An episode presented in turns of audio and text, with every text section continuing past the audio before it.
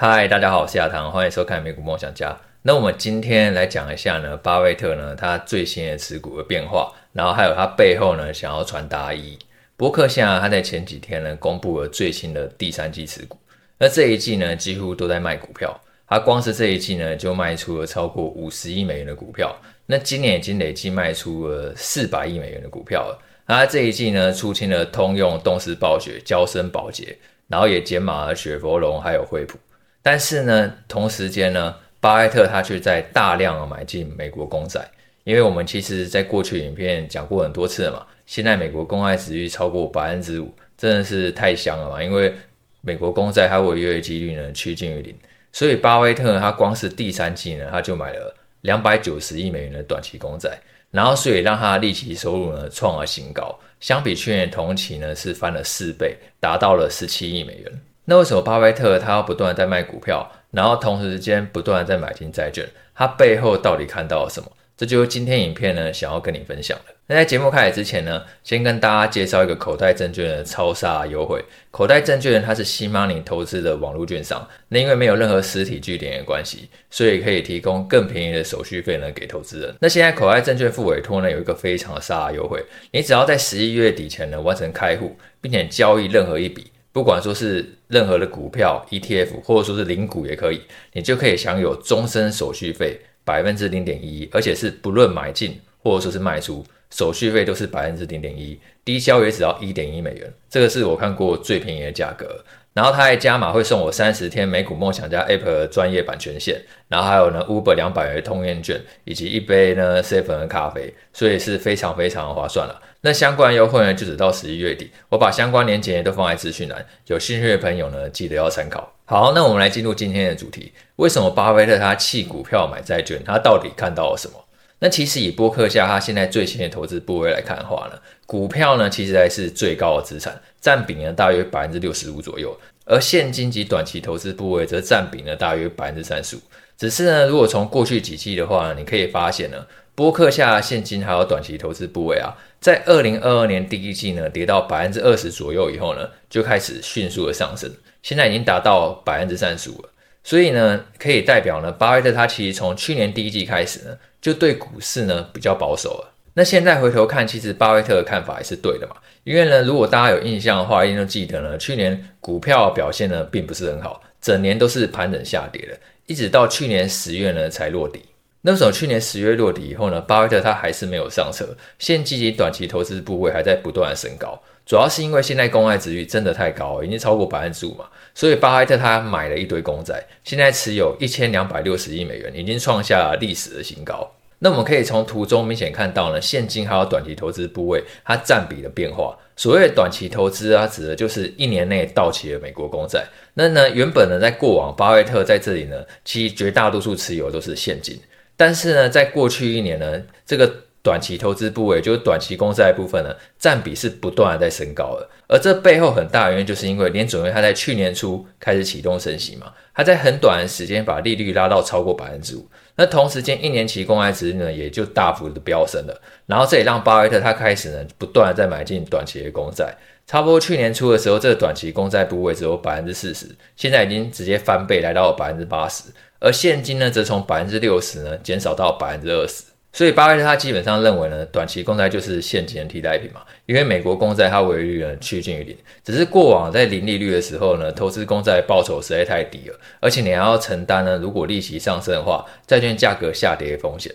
所以巴菲特他宁愿持有现金，也不愿意持有债券。可是现在因为利率升高嘛，这样的局面就倒过来了，巴菲特他开始宁愿持有债券呢，而不持有现金。不过要注意的是呢，巴菲特他虽然买了一堆债券，但是几乎都是投资在短期公债上。几乎没有任何长期公债部位，它目前长期公债部位只有两百二十亿美元，那跟整个波克下的投资部位占比比起来的话，其实是不到百分之五的。所以呢，巴菲特他目前来看的话，他对于长期公债配置比重呢是非常低的。那我认为这背后可能原因是因为呢，巴菲特他其实并不想要去预测未来利率的变化，因为呢，其实长期公债的话，对于利率的变化会非常敏感嘛。假设说未来联准会它真的因为一些原因，它真的不断的在继续往上升息的话，那其实长期公债它所面临的价格下跌的风险也会很高。当然，相对如果开始去降息的话，也会迅速的上涨。只是巴菲特可能认为觉得这样波动实在太大，他宁愿呢去投资他最有把握的机会，例如短期公债嘛，一年内就到期，就算之后连准会它利率有出现一些比较急剧的变化，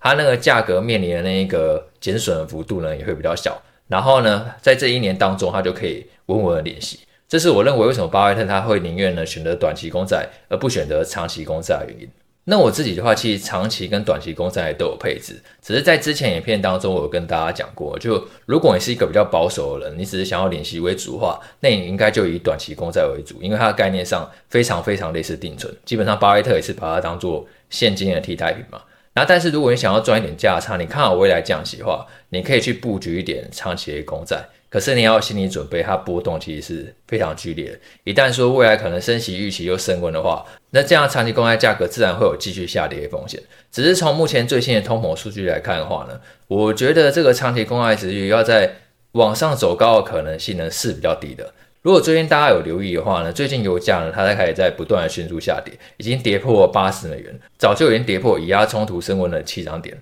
那如果说这样的趋势持续的话，那通膨它很自然就很难再继续上涨了。最新公布的那个十月 CPI 啊，是年增百分之三点二，而且呢，更值得留意的是呢，月增是百分之零，意思就是说呢，物价相比上月呢是没有变化。那其实如果说未来一年物价都没有变化的话，就代表说会走入通缩呢，根本就不会走入通膨。那如果通缩来临的话，联总会它根本就不需要升息，反而还会降息。那这样对于债券当然就会更为有利。当然，对于联总会来讲的话，最好的剧本就是。你通往不要太高，但是也不要走入通缩，因为什么事情都是刚刚好最好。所谓的通缩就是指呢，物价变便宜了。那物价变便宜，很多人都会觉得当然是一件好事嘛，东西变便宜谁不开心？只是呢，一旦说越来越多人都知道说未来的物价只会更低，那就很容易发生一件事情，大家就会延后消费，反正之后买更便宜嘛，我急着买做什么？那这样的话呢，其实呢，大家延后消费的情况下呢，企业就很容易赚不到钱。然后企业利润会减少，而企业利润减少，它就开始裁员，大家没工作，最后大家手上没钱了，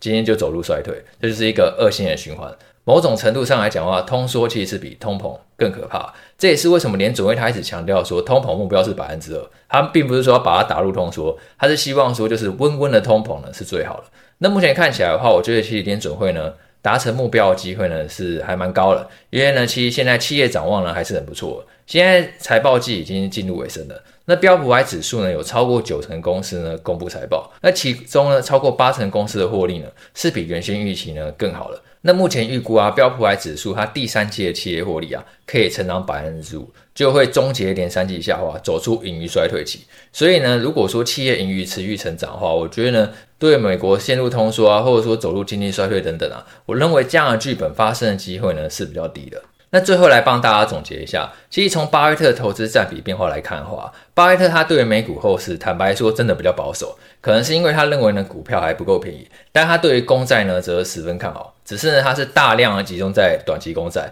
意思就是说他把短期公债当做现金的替代品啊，他也并不想要去。承受那个长期公债因为利率升降呢而带来的剧烈波动，他选择适当保留现金还有短期公债部位，来等待一个更好的布局机会。不过虽然保守归保守啊，巴菲特他现在还是有超过六成的部位是放在股票，因为。毕竟长期来看的话呢，股票它就是最有成长潜力的资产嘛。那我认为，随着通膨不断的降温，联准会升息循环已经很可能结束了。那如果说联准会它暂停升息之后走入降息的话，对公债呢自然会非常有利。然后降息呢，同时也去推动了股市估值的上涨。过往降息会造成股价大跌，只有一个原因，就是企业盈余呢开始进入衰退。那目前看起来，我觉得机会呢并没有很高。未来股票还有债券携手上涨的可能性呢是比较大的。好，那今天影片就到这边喽。那记得呢一定要把握口袋证券的超杀优惠，这优惠只有到十一月底。只要你开户交易，然后完成一笔，你就可以享有不管说是买进或者是卖出，手续费都低到只有成交金额的百分之零点一，低消只要一点一美元。那相关优惠我都放在资讯栏。那今天影片到这边了，我们下次见，拜拜。